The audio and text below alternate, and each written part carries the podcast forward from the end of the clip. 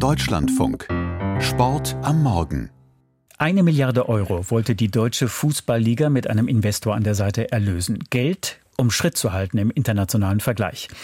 Nach Wochen der Proteste und Spielunterbrechungen hat die Liga gestern vorerst einen Schlussstrich gezogen. Die Verhandlungen werden nicht weitergeführt. Matthias Frieber aus unserer Sportredaktion, wie begründet die Liga dieses aus zu diesem Zeitpunkt? Mit den aktuellen Entwicklungen und Debatten der letzten Tage und Wochen, die jetzt ein erfolgreiches Ende der Verhandlungen nicht mehr zulassen, so sieht man es beim DFL-Präsidium. Der Druck war einfach zu groß geworden in den letzten Tagen. Hans-Joachim Watzke von Borussia Dortmund ist äh, Aufsichtsratschef der Liga und der erklärte gestern nach der Präsidiumssitzung.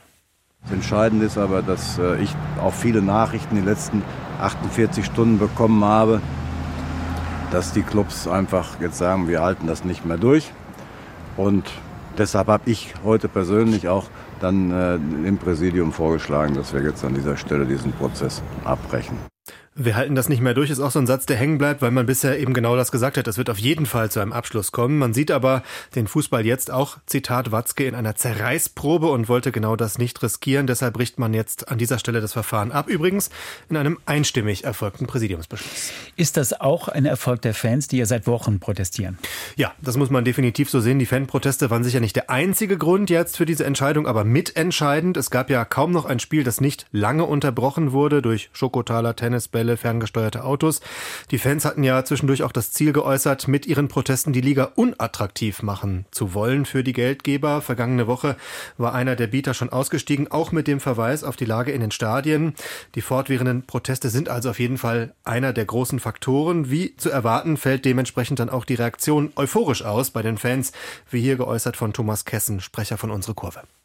Der deutsche Fußball, egal wie kommerzialisiert er sein mag, durch Ausgliederung und dergleichen, gehört am Ende immer noch den Mitgliedern und Fans und nicht wenigen Reichen, die noch reicher werden wollen.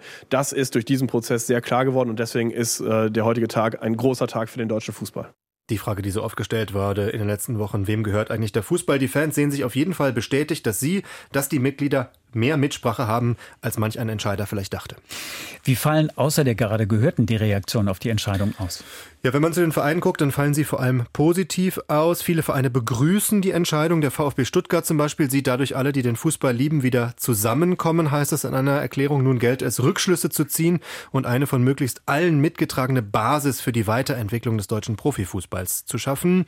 Der Manager des VfL Bochum, Elia Kenzig, der für den Investoreneinstieg war und das immer auch begründet hat, bekräftigte gestern Abend bei einer Veranstaltung des Deutschen Fußballmuseums, dass es kulturell nicht passt. In Deutschland ist der Fußball Volkssport und das hat das Volk ganz klar geäußert, auch friedlich geäußert, auch kreativ geäußert.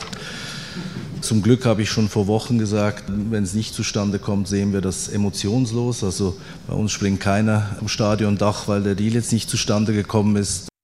Soweit Ilja kennt sich vom VfL Bochum. Der FC St. Pauli dagegen war immer gegen den Einstieg. Präsident Oke Göttlich sitzt auch im DFL-Präsidium, hat das also gestern mitentschieden. Er sagte gestern, es müsse jetzt gemeinsam nach Lösungen gesucht werden, statt gegeneinander zu arbeiten. Es sei nicht die Zeit für einseitige Schuldzuweisung oder Triumphgeheul, sondern für einen respektvollen Austausch. Also alle betonen jetzt, dass man die Basis nochmal vereinen will, die Basis verbreitern will, alle mit an den Tisch holen will. Und ein Blick zu CVC, dem Unternehmen, das noch in den Verhandlungen mit der DFL war. Die haben gestern nur ganz knapp geäußert, dass sie nichts dazu sagen. Um 8.20 Uhr fragen wir übrigens Professor Hart Lange, den Sportwissenschaftler an der Universität Würzburg, zu diesem Thema. Herr Friebe, die Liga hat immer argumentiert, man brauche das Geld. Wie geht es denn jetzt weiter? Ja, man wird sich jetzt andere Wege suchen, sich das neu zu überlegen. Das machte auch der Ligachef, das machte Hans-Joachim Watzke gestern klar.